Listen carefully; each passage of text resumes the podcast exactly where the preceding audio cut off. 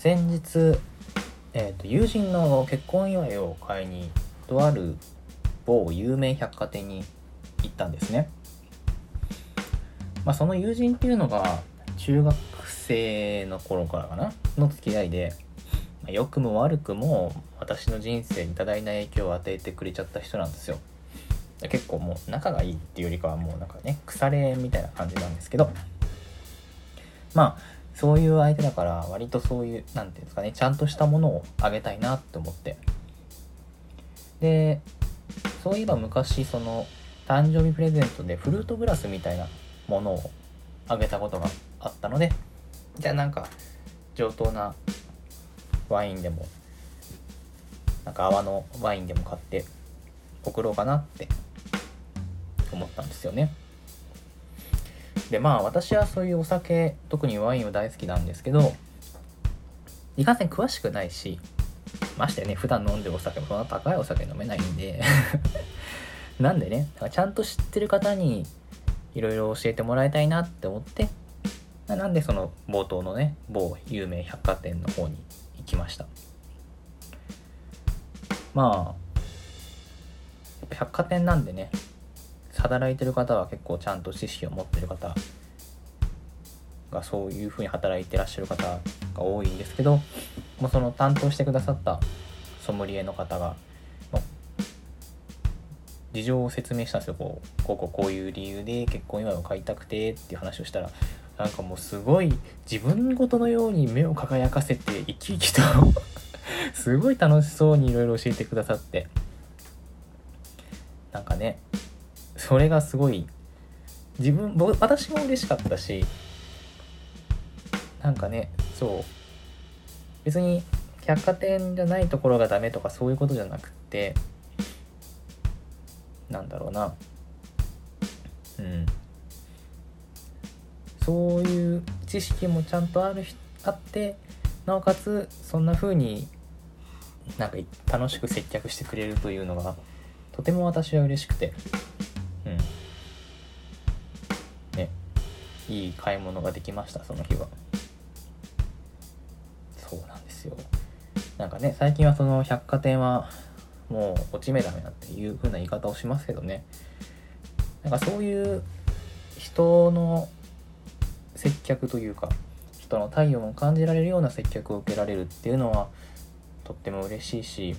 でそこにねそのちゃんとした知識が伴ってっていうことになるとやっぱり百貨店って結構安心だなって思いました。そう。今回もねそういうちゃんとしたものが売ってるところでなんかちゃんとした知識を持ってる人がっていう風になるとどうしてもねインターネットだだけではわからないし、うん、結局ねなんかすごい美味しい試飲もさせてもらったんですよ。美味しいスパークリングでした。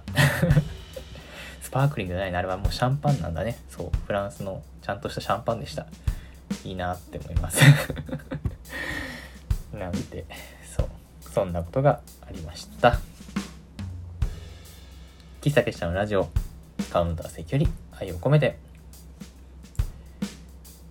はい。えっ、ー、と、この番組は、進出鬼没の喫茶店、喫茶結社が最近リアルで出店できないことに対するフラストレーションを解放すべく作ったラジオの中の喫茶店です。喫茶店のカウンター席でマスターとおしゃべりするようなラジオをコンセプトに、カフェ喫茶店の話や皆様から寄せられたマスター聞いてよっていう話に適度に相づちを打ち、涙あり、笑いあり、桜あり、やらせありで毎週金曜22時頃、 note、Spotify、SoundCloud、ポッドキャスト等でお送りしてまいります。はい。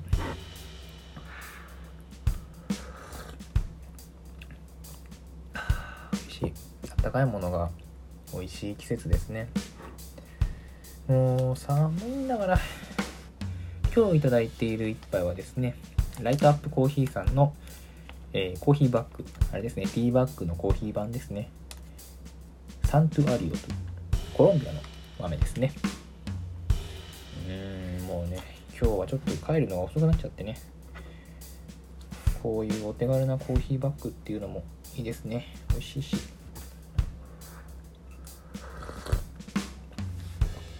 そう。なんかドリップバッグっていうのもあるじゃないですか。ドリップバッグとコーヒーバッグって違うんですよ。コーヒーバッグってそのティーバッグがそのままコーヒーバージョンになったやつなんですけどドリップバッグっていうのはその個包装してある袋を開けてなんかカップの上にこうカチャってこうはめてその上からこうお湯をかけてドリップするっていうやつ、まあ、あれはあれでね素敵なんですけどね。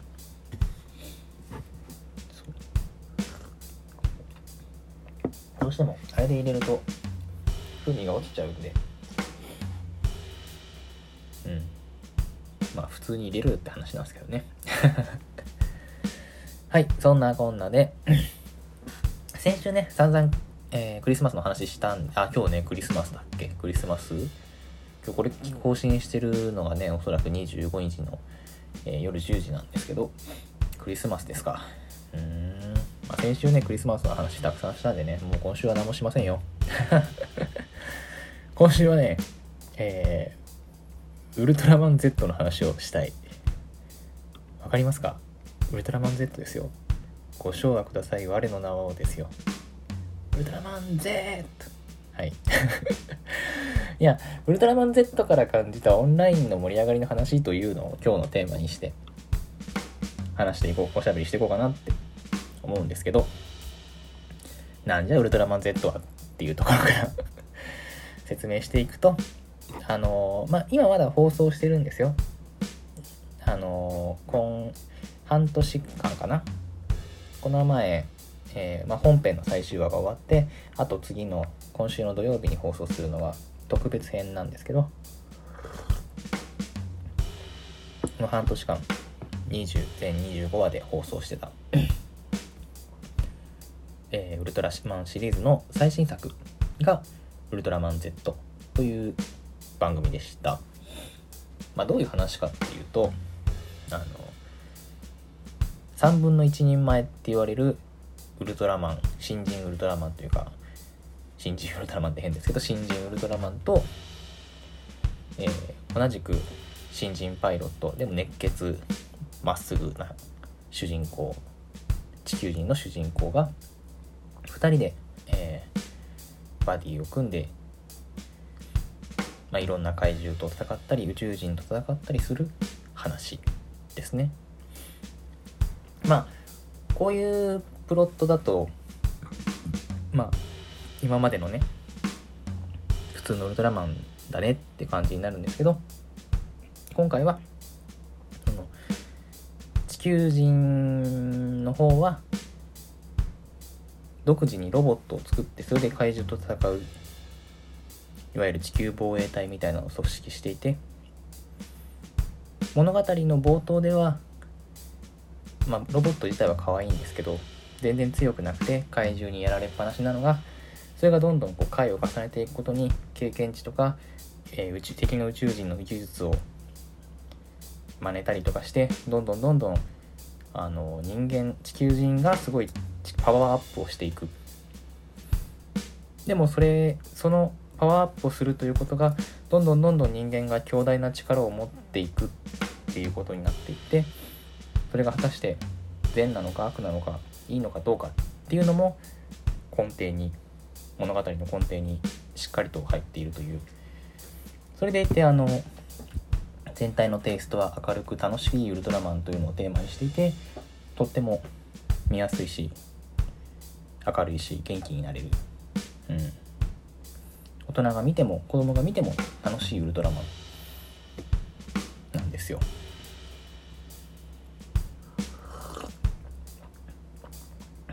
これで面白さ伝わるかな？いや本当に面白いポイントいっぱいあって登場人物がいちいちかっこいいんですよ。その隊長役のね蛇倉翔太っていう役のまあ、親父高谷さんっていう人が演じてるんですけど蛇倉翔太っていうのは実はルックスはどう見てもの昔の別のウルトラマンの作品に出てた敵役の宇宙人ライバル宇宙人役のやつと全く同じ見た目でこいつは一体その時の宇宙人なのかそれとも全くの別人なのかみたいなそういう謎があったりとかですね。まあそのねヘビクラ翔太がかっこいいんだ。超かっこいいな。その最終話のあの隊員たちこれから最終決戦であると。で隊員たち全員を目の前にして最後にこうこれから最終決戦だぞみたいなことをちょっとなんか喋るシーンがあるんですけどその隊員たち全員に向かってもしやばいと思ったら逃げていい。逃げていいっていうのをなんかその言うんですよね。地球防衛隊の隊長がこう隊員たちに言うっていうかそれがまた、まあ、もちろん時代だなと思うんだけどかっこいいんですよ。ダメだな伝わらないなこれ。まあいいや、うん、ちょっとそのすごい良かったという話はまあちょっと後に置いといて、まあ、今回の話の本筋は結構このウルトラマン Z っていうのがインターネット上でかなり盛り上がってたなっていう印象があってそうなんですよ。まああのコロナ禍の中の作品だったので本来であれば制作記者発表みたいなのもやんなきゃいけなかったんだろうけどそれもオンラインでやってたしあの放映中のリアルイベントみたいなのが全部なくなってほとんどこうリアルあのオンラインイベントに切り替わってたんですよね。俳優たちのトークショーみたいなのもオンラインでやったりとかもしたし。そう。そういう意味で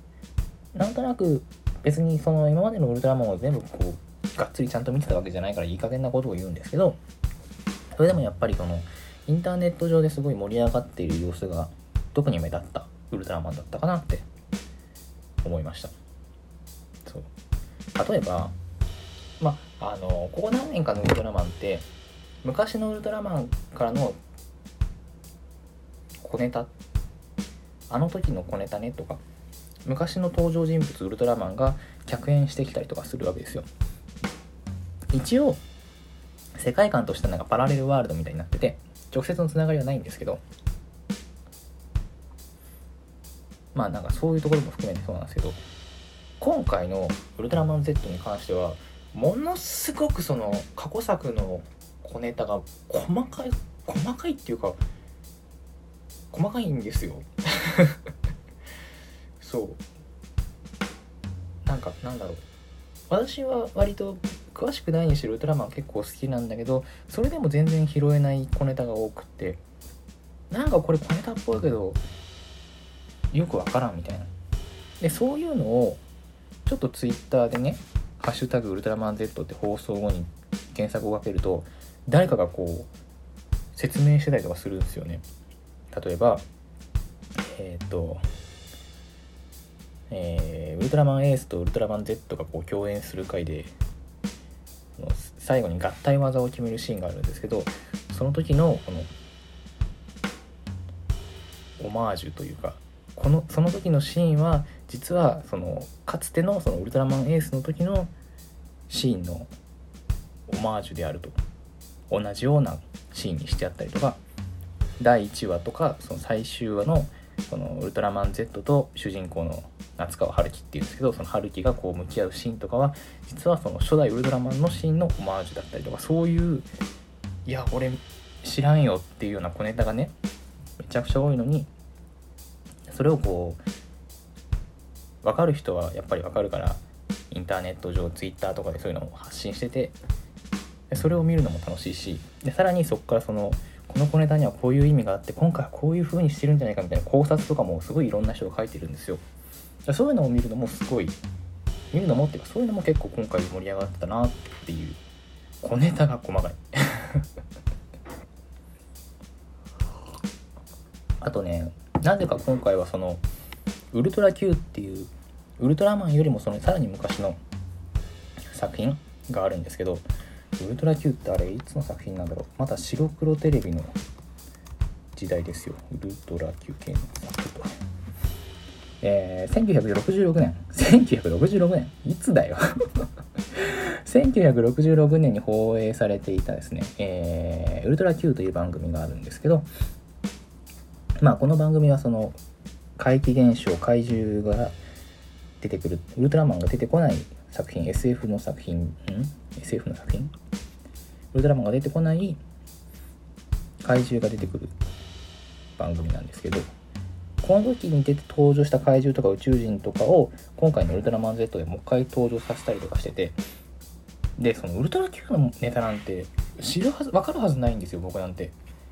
そんなね1966年なんて生まれてねえわって話で。だからそういうのもでもちゃんと分かる人はやっぱ分かるしなんかそういうちょっとなんだろうリアルタイムで知らないからこそインターネット上でそういう発信をしてる人が多かったりとかそれをこう見に行く人が多かったりとかそう。そういう意味でちょっと盛り上がったのが一つと。あと結構ねその今回の監督の田口監督っていう監督さんなんですけどやっぱねすごい軍事交渉とか細かく入れてるみたいで隊員とかが使ってる小銃自動小銃とかもなんかすごいリアルなガチなやつを使ってるらしいんですよ。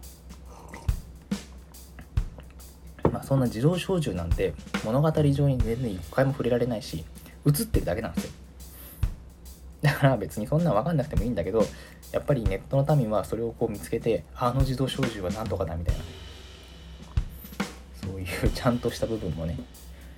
あってなんだっけあの実は作戦ごとに微妙にその小銃のセッティングが変わってるらしくてなんだっけななんかライトがついたりとかその何ていうのスコープがついたりとかそういう仕様がちょっと毎回微妙に違うっていうそういうこだわりもあるらしくってでそんなん普通に見せたら分かんないんだけどそのインターネット上で映像をキャプチャしてあこの場面のこれはみたいな盛り上がりをしたりとかするわけですよ。あとねこの監督さんは本当に特撮好きなんだろうなって思ってもう今時珍しいと思うんですよねそのミニチュアでしっかりと特撮を撮ってる番組って。スーパー戦隊ですらこんなにちゃんと撮ってないと思うんですよね。だそういうのもそう盛り上がってたというかそういうところも盛り上がってて。であと一番驚いたのがこのウルトラマン Z の最終回放映終了後？放送終了後？すごいこう惜しむ声がめちゃくちゃ多かったんですよ。なんて素晴らしい作品が終わってしまったんだみたいな。またやってくれみたいな。でなぜかそっからこのハッシュタグツイッターのねハッシュタグでウルトラマン Z 全50話っていうハッシュタグが生まれてその実際にはウルトラマン Z って全25話で終わっちゃったからいやいやそんなことはないと。そんな現実はありえんと。ウルトラマン Z は50話までやるべきだみたいなそういうよくわからんテンションで生まれてしまったハッシュタグがあって。なんだけどそのそのハッシュタグに監督が乗っかってきてそう。最初はそのジョークですよ。ジョークでじゃあこれからウルトラマン Z の49話50話の打ち合わせ行ってくるわみたいなツイートをしたんですけどそっからそのさらすごかったのがこの作品に出演してる俳優さんたちがあのじゃあどこのなんとかのシーンもお願いしますみたいなこういうシーン作ってくださいお願いしますみたいなのを Twitter でこうリップ飛ばしてたりとかそれだけじゃなくてその過去に出演していて過去のウルトラシリーズに出演していた俳優さんとかがじゃあゲストで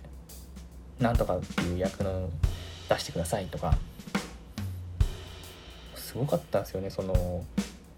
ウルトラマンルーブのチェレーザのチェレーザ違うダーリンの役声優の人が「ダーリンもお願いします」とか言ってそれに乗っかるルーブの他のキャスト陣みたいな。何言ってるか分かんないと思うんですけど。なんかそれをこうタイムライン上で眺めてるとなんか本当にやりそうだなやってほしいなっていう思いもあるし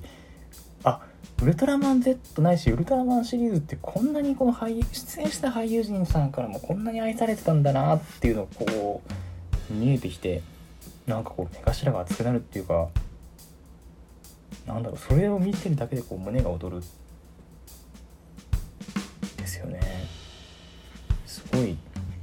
そうだからそこのそういう盛り上がり方だ本来だったらそんなんオフレコというかね楽屋ネタみたいなもんじゃないですか。だからこう一般の客である我々には絶対見れない部分なんですけど今回はまあそのインターネット上でそういうやり取りが生まれて一つのなんかムーブメントみたいな感じになってて、まあ、それはもう一重にウルトラマン Z が面白かったという素晴らしい作品だったということがまあ大前提なんですけどなんかね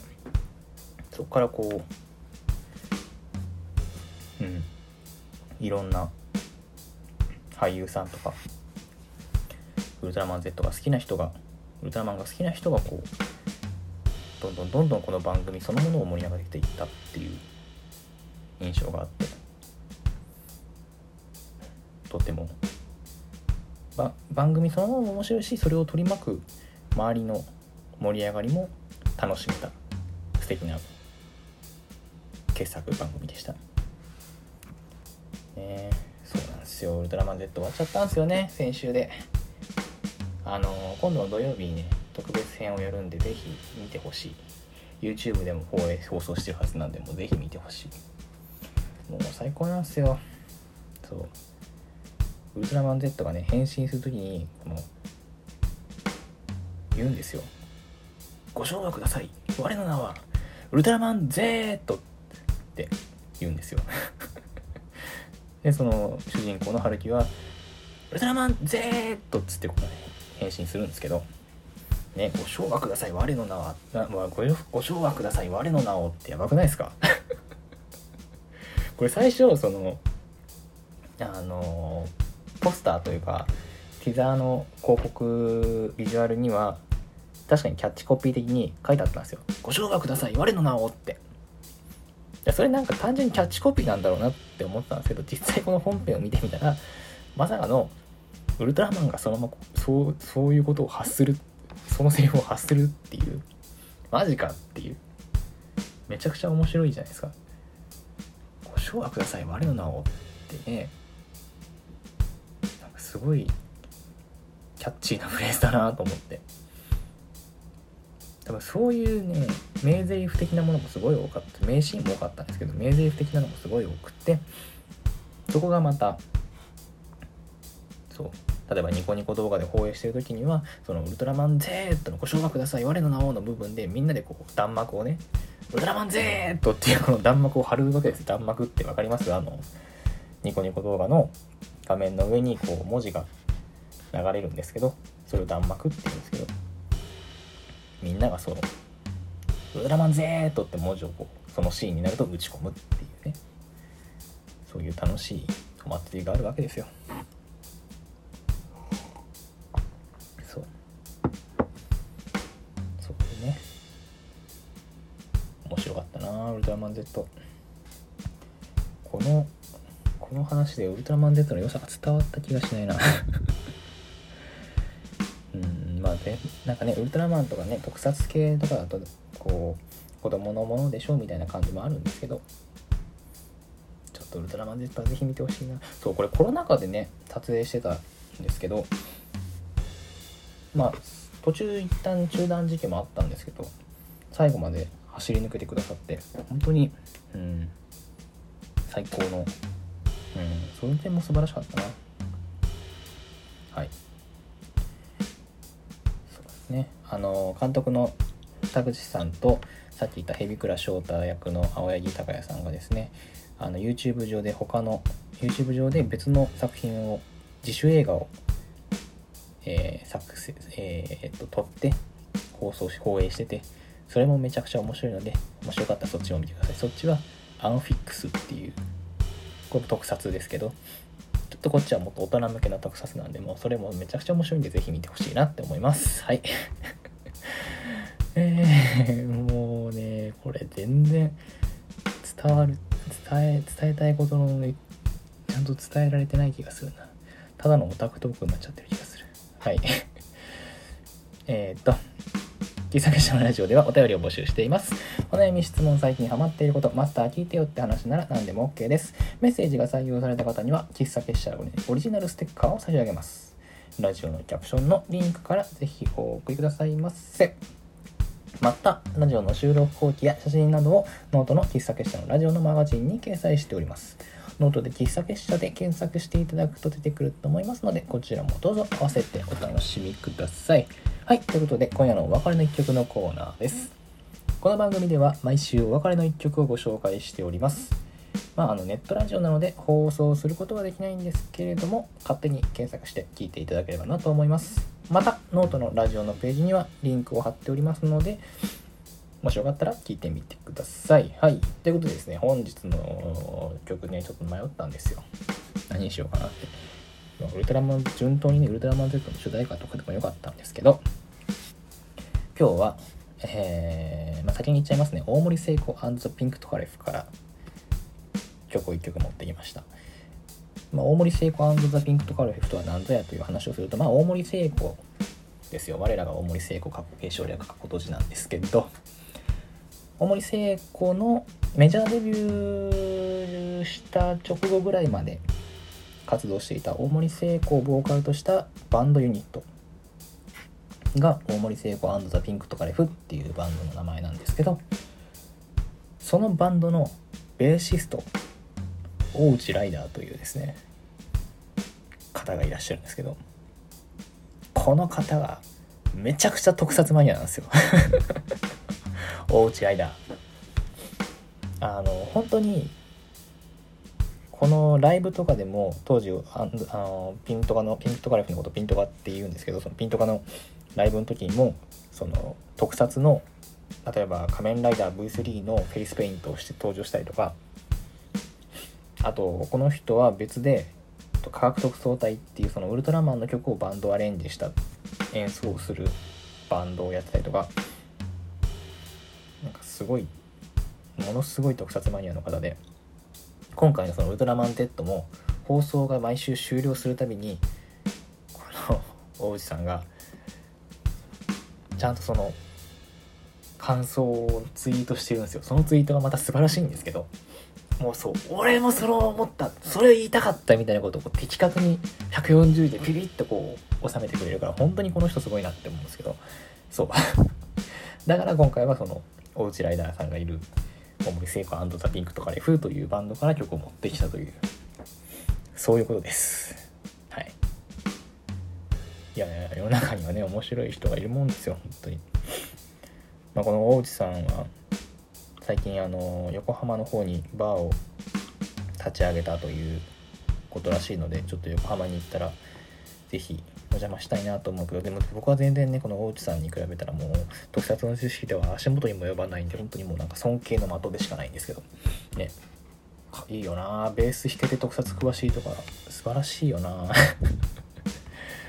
そうなんですよ。はい。えっ、ー、となんだっけ。そう。でまあそうそう。そうなんで、まあ、大森聖子ザ・ピンクとかレフというバンドから今日まあそのバンドのまあ、このバンドはもう解散してしまったんですけど解散した時の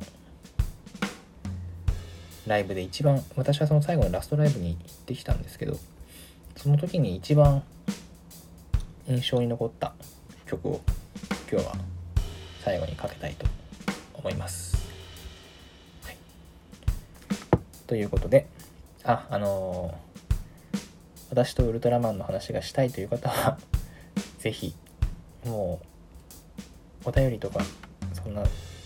ことはもう何でもいいから誰かウルトラマンの話をしよう。あ仮面ライダーでもいいですよ。スーパー戦隊でも大丈夫です。えっと。はいということでえー、本日もお別れの時間となりました。それでは、えー、今夜のお別れの一曲は